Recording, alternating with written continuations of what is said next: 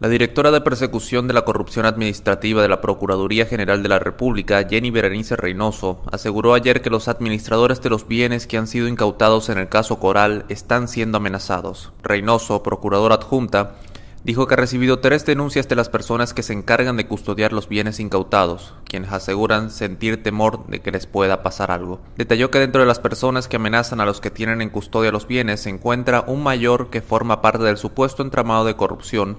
cuyo principal acusado es Adán Cáceres Silvestre, ex jefe de seguridad del expresidente Danilo Medina. Dijo que desde el conocimiento de las medidas de coerción en contra de los encartados, el Ministerio Público viene advirtiendo que los imputados en el caso Coral están destruyendo pruebas que los puedan incriminar. Durante el conocimiento del recurso de apelación que interpuso el imputado Tanner Guzmán, contra quien se dispuso su mantenimiento en prisión, Reynoso explicó al tribunal que es un modo operandi del entramado de destruir pruebas. La procuradora adjunta destacó que los de los casos que lleva, principalmente de corrupción,